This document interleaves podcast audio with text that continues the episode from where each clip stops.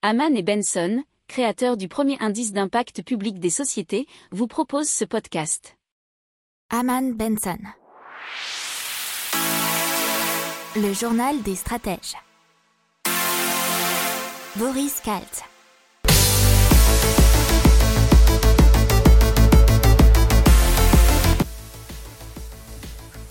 Bonjour à tous et bienvenue dans le journal des stratèges spécial hydrogène deuxième partie et on va vous parler d'hydrogène vert issu de l'éolien en Vendée, on va vous parler de Life et euh, Plug Power qui s'allient pour construire des usines d'hydrogène vert en Europe et de la Belgique qui veut devenir un hub de l'hydrogène renouvelable. Vous écoutez le journal des stratèges numéro 154 et ça commence maintenant.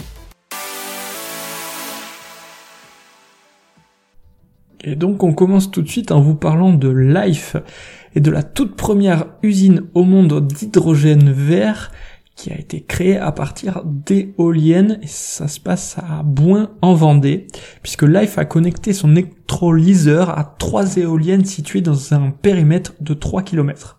Alors Life a mis au point une solution euh, innovante qui lui permet de lisser les variations du vent, ce qui pallie l'inconvénient de l'intermittence des éoliennes et c'est ce que nous explique le Figaro.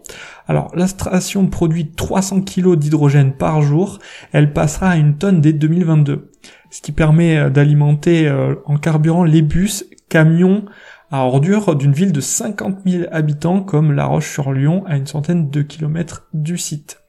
Alors, l'avenir de Life repose aussi sur la production d'offshore, nous dit le Figaro, qui pourra être beaucoup plus puissant. Après son déploiement avec les chantiers de l'Atlantique au large de Croisic en 2022, Life compte euh, décoller avec de nouveaux projets en mer du Nord en 2025 qui devraient multiplier par 100 sa production. Continue donc euh, dans l'hydrogène et toujours à vous parler de Life, mais cette fois-ci d'une alliance avec Plug Power, qui est donc très grande société américaine et qui bah, ils se sont alliés pour construire des usines d'hydrogène vert, j'allais dire usines vertes, mais c'est presque ça, en Europe.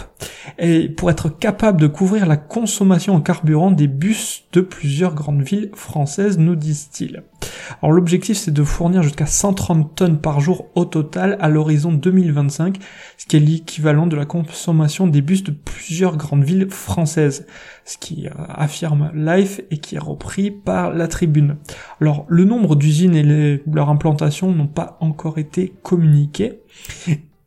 cette mutualisation de moyens doit aussi lui permettre d'atteindre son objectif de faire baisser les coûts, puisqu'effectivement pour l'instant c'est 12 à 15 qui 15 euros le kilo à la pompe aujourd'hui et 8 ou 9 euros euh, dans le futur.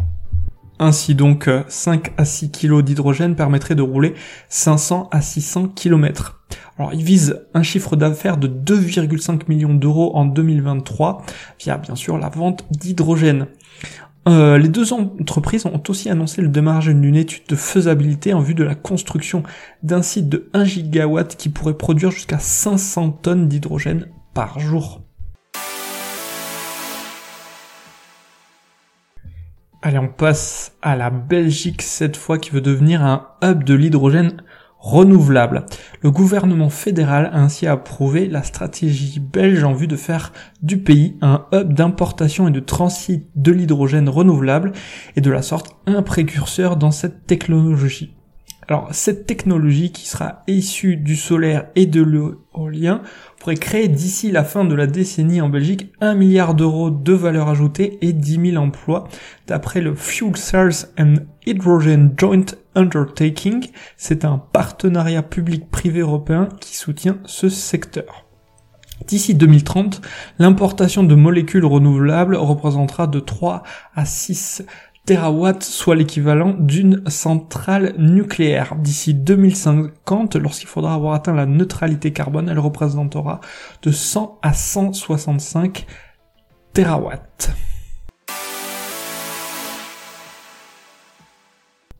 Voilà, c'est tout pour aujourd'hui.